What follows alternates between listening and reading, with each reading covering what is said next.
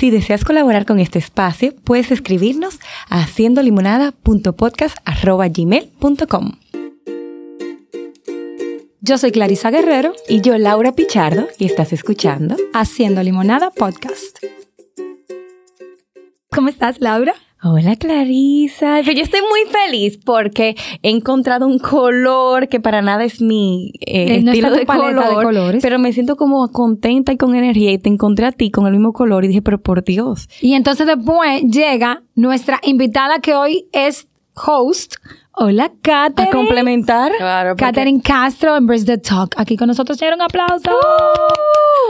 Bienvenida, Katherine. Bienvenidas a ustedes. tipo que explica. Eh, Tú sabes que este episodio, y te cuento, hace mucho tiempo alguien que nos quiere mucho, que escucha el podcast, nos dice, pero ¿sabes qué? A mí me gustaría que ustedes inviten a una gente y le hagan preguntas a ustedes, porque ustedes preguntan mucho, pero nunca se exponen. Está muy bueno a que ustedes pregunten. Y yo, mira, es verdad. Y Clarice y yo tuvimos mucho tiempo pensando, pero ¿quién puede ser que salga fluido, que tenga esa fuerza, que nos ponga en lugares... No atete contra la pared. Ajá. Y un día le dije yo, pero ven acá. Yo te tengo la persona Claro. que es y es una persona muy querida para nosotros, que fue una invitada de nuestra primera temporada, ¿verdad? Sí. Eh, cuando era versión no video. Así Ay, es. sí. Así que volvemos ahora con Katherine muy feliz porque hoy será ella la encargada de llevar este espacio. Hoy están bajo mi batuta.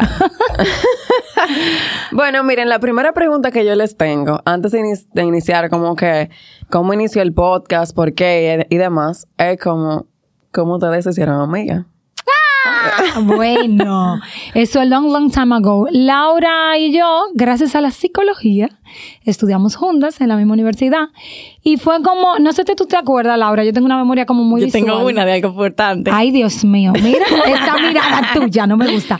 Pero como que desde el primer día entramos al aula, eh, justo al fondo, como a la izquierda, habían dos filas y ahí siempre nos sentábamos como que el grupito de nosotras desde el primer día. Nos sentamos ahí y como que hicimos bonding, hablamos y empezamos, eh, surgió desde ahí la amistad eh, realmente. Y luego nos fuimos a estudiar fuera también juntas, no vivíamos juntas, pero éramos un grupo de siete psicólogas eh, Sí. en diferentes casas. Ay, papá. que, ajá, que Intenso. prácticamente vivíamos juntas, nada más pagábamos renta diferente. ¿Cu- ¿Cuántos psicoanálisis hay? Ay, mi amor, yo Ya no creo tú sabes. No sé lo que hubo ahí. y, y nada. Pues es súper que yo me bien. acuerdo de algo importante. Ay, En terapia de grupo, se hace un sociograma, que es una técnica que te permite ver el nivel relacional de la, del, Ay, sí, de sí, los, del grupo. La cosa que hacen es eso, nos ponen a hacer un trabajo gigante y la persona más votada, o sea, la persona que más eligieron en el grupo fue a Clarisa. Pero había algo inte- interesante que yo no me acuerdo, pero siempre me quedó en la cabeza porque entonces la primera persona que esa persona elegía, valga la redundancia, era como la estrella del grupo. Me acuerdo que esa, la, la que más elegían era la más integrada y la otra la estrella como el punto de apoyo. Y yo le elegí a ella y ella me eligió a mí. Ajá. Y, pero súper random, porque tampoco nunca fuimos mejor amiga. Ella tenía su mejor amiga en el curso y yo también tenía mi mejor amiga. Pero siempre como que hubo un... que venían del colegio, nuestras mejores amigas eran como mejor amigas que veníamos del colegio y ahí nos juntamos. Sí. Y siempre fue- y aquí estamos.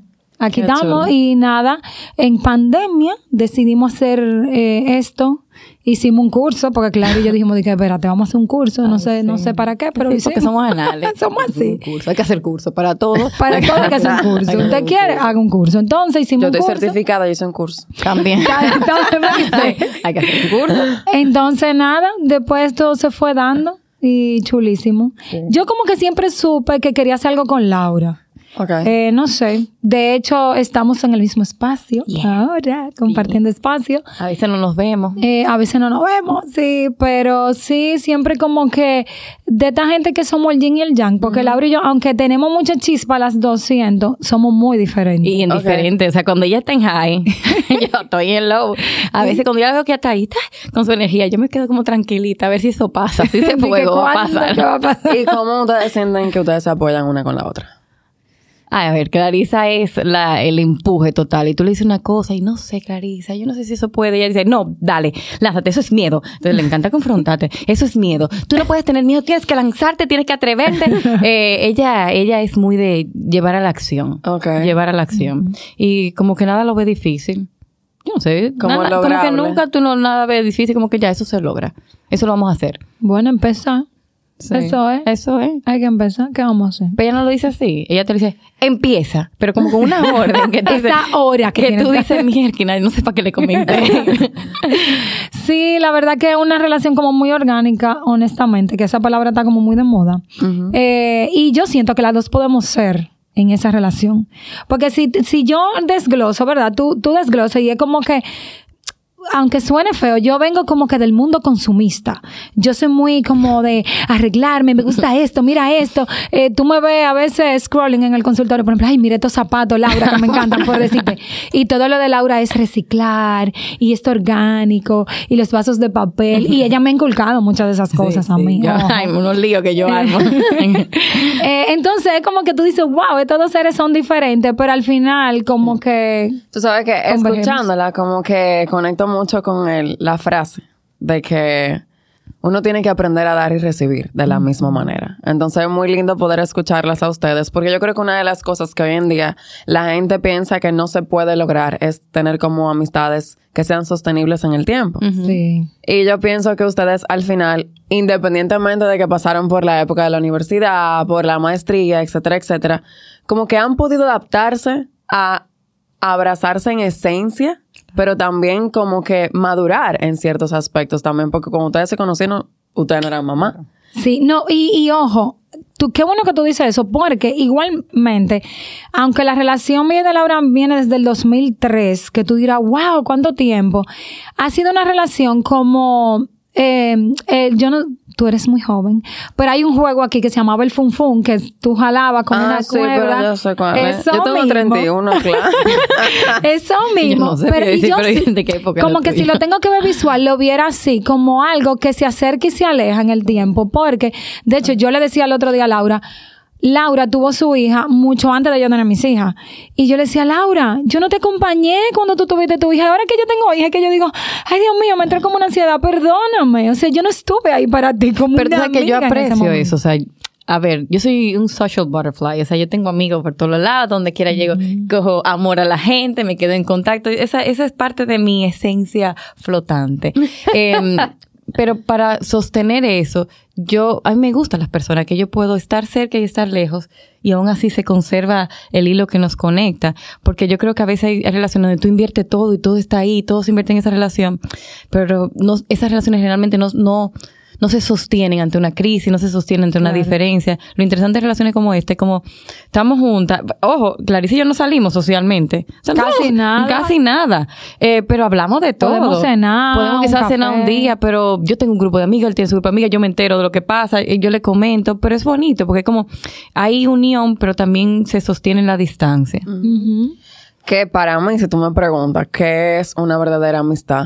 Para mí eso es una verdadera amistad. Claro. Como yo sabes que yo no voy a poder estar disponible todo el 24/7. tiempo y 24/7, de que ustedes trabajan juntas, tienen este proyecto juntas, entonces como que al final también necesitamos nuestro Claro. espacio. O Claro. sea, y poder entender esto es saberte que tú estás en un lugar seguro con una persona que, que te aprecia también y que tiene la misma visión que tú sobre, el, sobre la amistad. Claro. ¿Cómo inicia haciendo limonada? El nombre. Hábleme del nombre. Ay, eso es muy cómico. Tú sabes que la mitad de las cosas que a mí me pasan en la vida y de los posts, para que lo sepan, que yo subo, eh, surgen en una conversación de WhatsApp. No sé por qué. Como yo hablando sola y digo de que, oh, pero ven acá. Y estábamos hablando de algo en, un- en, el, en un grupo que teníamos con quien antes era nuestra community manager, eh, que estábamos como que armando todo y buscando nombres. Y yo dije, ay, tú no sabes quién sería chulísimo, invitar, no sé qué, fulana, porque mira, esa muchacha ha hecho limonada con la vida. Y yo dije, espérate, ¿es aquí? O sea, y, y yo dije, Laura, ¿qué te pasa? Sí, que sí, que es chulísimo. Y como que por ahí, o sea, fue súper así random, ajá, porque queríamos un nombre como, no queríamos un nombre como dice aquí hablando de psicología, ni, ni nada, porque este es un espacio mucho más relajado Claro. que lo que Laura y yo podemos hacer tal vez eh, En en el- en día a día, tú sabes, en consulta, no sé qué. Entonces, nada, como que así, así fue que surgió el nombre. Súper en una conversación, en, en un voice. Señores, como que yo no sé por qué es como tan raro que los nombres y la creatividad como que se activan en los momentos más extraños. A mí me pasa mucho en la bañera. Yo bañándome. Se te aclara la ideas. Apunta Pero yo a veces le mando un mensaje o que ella me manda un mensaje y que a las 6 de la mañana que le estaba, mira, pensé en esto. Pero lo vemos así como una idea gigante, ven, cógela y que en algún momento vamos a utilizar. Algún momento a mí me pasa mucho caminando. O con algo en la naturaleza, como que me voy eh, en, en una y comienzo a, a conectar. Y me sirven unas ideas, por eso siempre ando con un note con ideas o con un cuaderno. O sea, mi, en mi cartera siempre hay un cuaderno y yo apunto ideas que me surgen. Digo, Yo me lo mando al correo, a mí misma. Yo me escribo ahí tan, tan, tan, y me lo mando al correo. Ya yo sé que así no se me va a olvidar. Porque si no, he tenido ideas y después dije, diantre, ¿de qué fue yo dije que yo escribí? Claro. Concha, él era buenísima, pero no me lo mandé. Este, y yo creo que lo que pasa con esos momentos es que son momentos de libertad. Porque a mí me pasa mucho, durmiendo a mis hijas, un momento como de silencio, eh, estoy ahí como callada, como casi que sin muchas cosas en que pensar. Y de repente ahí yo empiezo a pensar en una cantidad de cosas y digo, wow, espérate. Y, y así con la luz bajita empiezo a mandarme cosas. Bueno, pues, ya que tú mencionas el tema del silencio, ¿cómo ustedes en el día a día conectan? ¿Qué significa el silencio para ustedes? Yo creo que esa es la pregunta. A ver, el silencio para mí es el real reto, porque yo lucho contra, eh, vamos a decir, mi, mi, uno de mis, de mis puntos eh, de trabajo constante es mi cabeza, que no, como tu libro, así que tú No en para.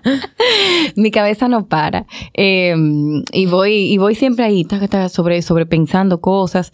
Yo soy muy creativa también, y no solamente que sobrepienso cosas mías, yo sobrepienso hasta novelas. Y entonces digo, diache, yo lo voy a escribir, esto, esto, esto va a ser un bestseller, porque yo tengo novela con trama, con todo. Eh, y qué bueno, porque ah, yo soy muy creativa y eso me ayuda a idear cosas que hago para mí, que no es que lo hago para nadie, que lo hago para mí, pero me, y me gusta y utilizo esa creatividad, pero sí, siempre está muy ocupada. Entonces, ¿qué yo, ¿qué yo hago para cultivar el silencio en el día a día? Es como hacerme consciente de lo que estoy haciendo. Para mí es como, ok, me voy a bañar y comienzo como aprecio el agua que me está cayendo. Pero es como un ejercicio consciente, que ya me sale más natural.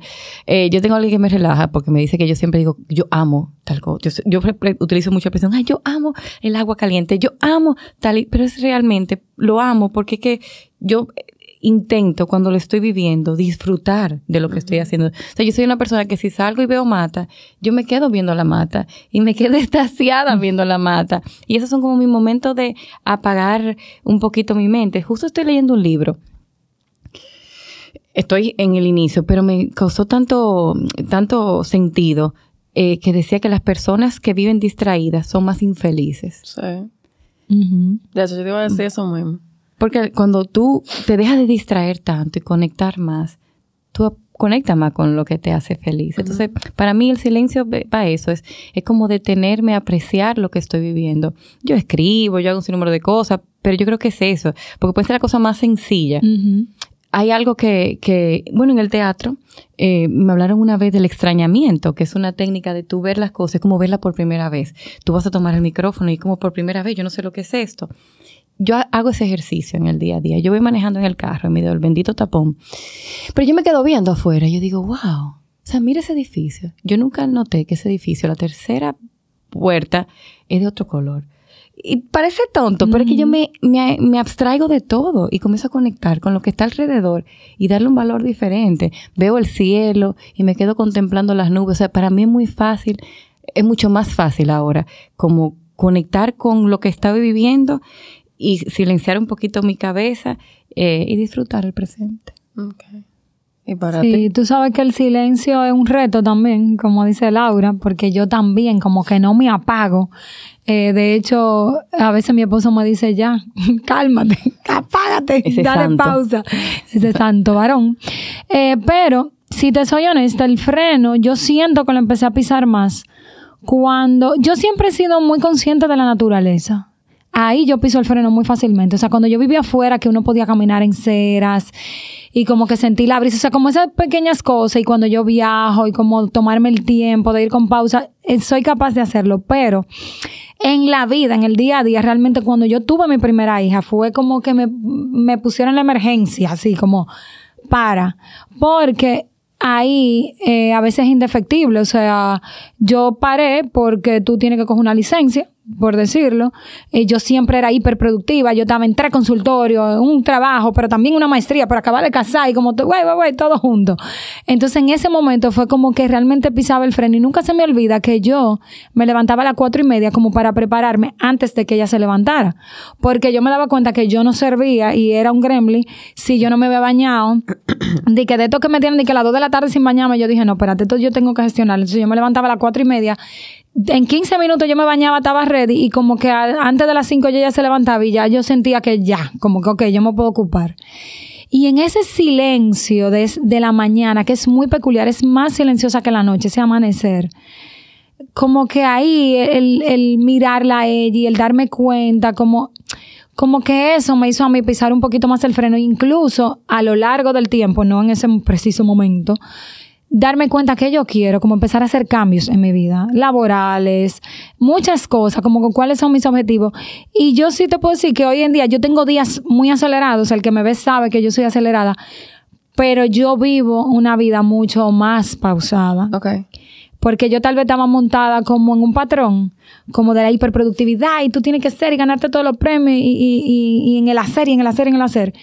Y eso, ahí yo siento que fue un punto de inflexión en mi vida en cuanto al, al silencio y al escucharme a mí, porque al final el silencio es como, ok, tú estás haciendo esto, pero eso es lo que tú quieres hacer, o eso es lo que tú tienes que hacer, o lo que te toca, o lo que va a ser feliz, te va a poner la estrellita de que tú eres tal título, tú sabes. Yo siento que la gente como que le huye mucho al silencio, porque en el silencio como que empiezan a escuchar lo que grita a su interior. Claro. Y en un mundo que va como tan rápido, y la verdad es que la época como que nos ha llevado a Uf. eso, o sea, hay mucha más desconexión y demás. Mira, y te voy a decir algo, perdón. Yo me paso el día oyendo podcast. Cualquier podcast que exista, dímelo, que seguro yo lo oigo. Y e hice la introspección hace como un año y medio de decir, tú sabes que no, yo no me puedo pasar todo el día oyendo cosas. Porque era una evasión de literalmente a veces estar recogiendo mi casa y, y quédate sin oír nada. O sea, ¿por qué siempre tiene que haber un ruido atrás? Entonces sí, aunque sea en crecimiento personal, señores, Claro. a veces tenemos que... Sobre yo creo todo que- nosotros. Claro, que yo creo que, sí, que el, oímos todo el día gente hablando. el vivir despierto es una elección. Claro. Y es más fácil vivir durmiendo. O sea, Claro. hay personas que están en el día a día y están claro. durmiendo. Están, y dormido en todo, dormido en conexión conmigo, dormido en condición con los demás. Eh, durante mucho tiempo, o sea, que yo sentía que estudiar psicología a veces como que se escuche mal, veces como una desgracia. Y yo decía, pero ven acá, tú estás tan consciente de tantas cosas, a veces demasiado de todo, que eh, ha sido un trabajo también desmontar, porque, Totalmente. porque llega un tema que, por ejemplo, con la maternidad, que Clarisa es muy consciente de eso y que trabaja eso, eh, tú estás muy atento que el niño tiene que hacer tal cosa, que yo como mamá tengo que hacer, que si lo mira a los ojos, que, y tú dices, ay Dios mío, Hasta llega que un tú punto- sueltas eso y dices, mira, yo soy su mamá. hasta que tú aprendas a decir, pero ven acá, que yo no voy a ser perfecta nunca. Pero yo he aprendido que vivir despierta y vivir eligiendo sentir, eligiendo atravesar el dolor, eligiendo hacerme las preguntas incómodas, es cuando yo me siento más viva. O sea, cuando yo me anestesio, yo no me siento viva. Y pasa, o sea, cuando yo estoy como muchísimo trabajo, Claro. eh, que estoy súper desgastada, que ando con sueño todo el tiempo.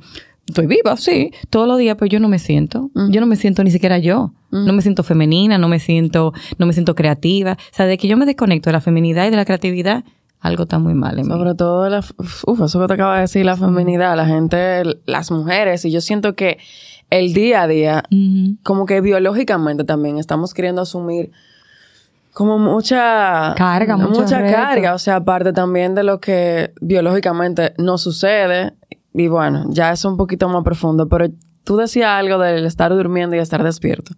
Y una vez que mi terapeuta a mí me dijo, y eso me voló la cabeza, yo creo que lo he dicho en varios podcasts ya, pero como tú lo mencionas, yo dije, no, lo voy a tener que decir, y es que hay veces que nosotros estamos tan concentrados, nosotros los psicólogos, sobre todo en nuestra profesión, los que trabajamos en el sistema de salud, de que el otro despierte, de que nosotros nos estamos dando cuenta que también estamos evadiendo nuestro propio despertar en muchos aspectos. Sí. Entonces, que hay que aprender a respetar el sueño de la persona que aún duerme, que nosotros no tenemos que hacer cargo del que no quiera despertar. Y ojo, por favor, si nos oyen psicólogos, eh, digamos que todavía no tienen muchos años de práctica o que están estudiando en la universidad, pasa mucho con la familia. Sí. Eso. No porque empezamos a analizar y a confrontar en la familia. A mí me pasó.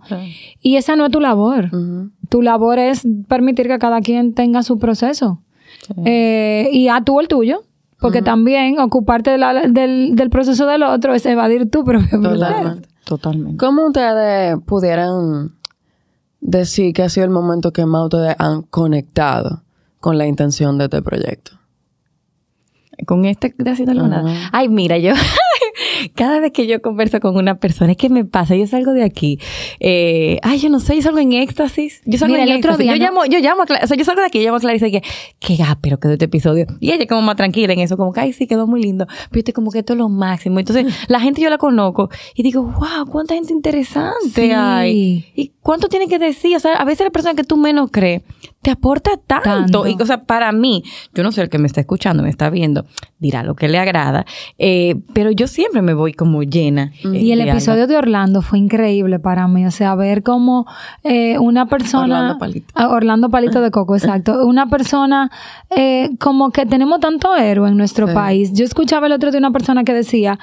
Eh, Salió un ranking que, ojo, muy bien el ranking, pero me gustó la- el comentario de esta persona que decía un ranking de mujeres exitosas en nuestro país. Y decía, qué pena no ver en ese ranking, que yo sé que no lo vamos a ver, pero bueno, una lavandera que levantó sus cuatro muchachos y lo llevó a la universidad y lo tiró para adelante lavando en casa de familia. Es como que cuánta gente valiosa hay en nuestro país. Y sí, yo conecto mucho en esos momentos, pero no voy a negar. El otro día a mí me encantó. Yo eh, subimos algo que había un evento de mujeres y subimos una de nuestras invitadas, tuvo ahí de expositora. Y recibir el mensaje de una persona de, wow, ese episodio cambió mi matrimonio. Fue como que. Dios mío, porque yo siempre lo he dicho, yo que trabajo con eh, jóvenes y niños, todo está en la pareja. O sea, olvídense señores, déjense de excusa, todo está en la pareja, vayan ahí y después resuelvan lo otro. Y ver- ver- Como tú dijiste, accionar. Exacto. Después- Así me manda ella gente, de que mira, porque todo está en la pareja, coge ahí. Yo, en ver cómo tú puedes tener un impacto. O sea, a veces tú te crees muy pequeño, Sí. pero a veces no es tan pequeño.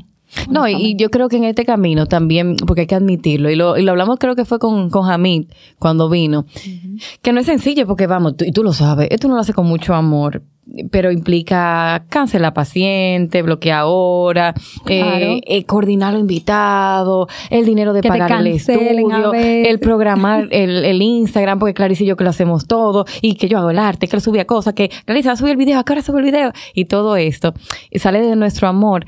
Pero mira, a veces nos manda mensajes la gente, me encantó ese episodio, me sirve, Sí. eh, eh, esto, me- esto tuvo sentido, mira, co- compartí esto porque eh, fue importante para mí en un momento. Y te digo, y conocer a las personas que vienen aquí, es increíble como todos tenemos algo que dar. Si, si nos sentamos a ver, todos tenemos algo que dar. Y yo creo que esa visión de que somos a veces muy pequeños se nos olvida. Totalmente. Sí, totalmente. Yo quiero hacer unas, pre- unas preguntas ya más profundas. Ay, Ay, no. Y, y, y van a ser más profundas. Avísenme. Número uno. Yo quiero que tú me digas cuál ha sido la frase más impactante que tú has leído o has escuchado y por qué.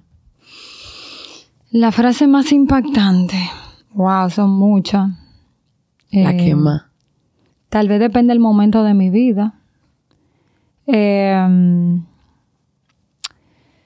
pero hay algo y, yo siempre me cuido como de no, de no volver las cosas eh, porque soy muy respetuosa de las creencias, tú sabes. Pero el Salmo 23. Y voy a llorar.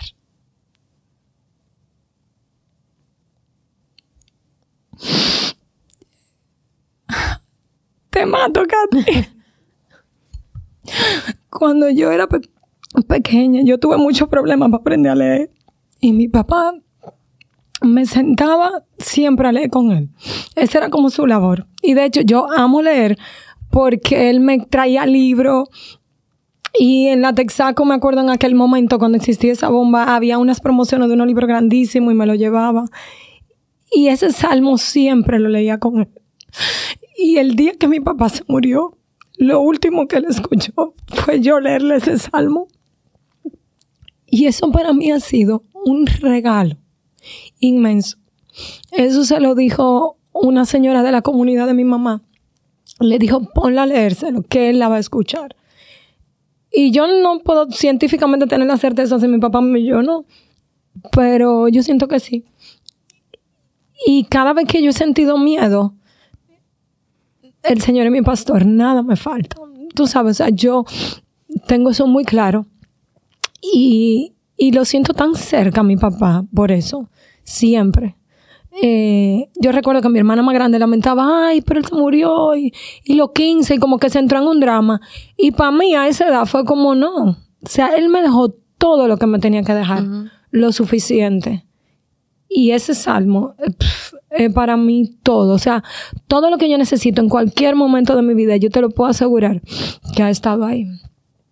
Amén. Ay, qué lindo. Ay, Dios, yo quiero tener una servilleta para Te mato. Te mato, Eh, Catherine. el mío, bueno, yo decir dos que van conectadas.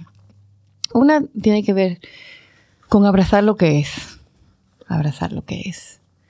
Y otra es muy conocida, pero te voy a decir por qué. Eh, que el dolor es inevitable y el sufrimiento es opcional. Pero va conectado Bueno, para sí. mí. ¿Pero por qué va conectado? Miren a Catherine. Pausa. Oye, porque va conectado. Yo entiendo que yo, durante mucho tiempo en mi vida, elegí el sufrimiento. Sí.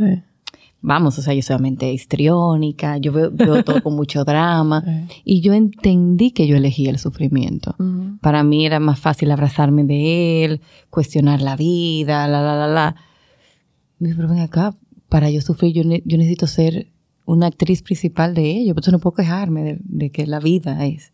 Entonces yo, yo estoy eligiendo y, y sigue pasándome cosas. Y tengo mi momento donde me permito mi día de sufrimiento. O sea, mi día de sufrimiento. momento víctima. Sí, mi momento víctima. Ay, Dios, me, pobrecita de mí. Ay, ay, la vida es injusta.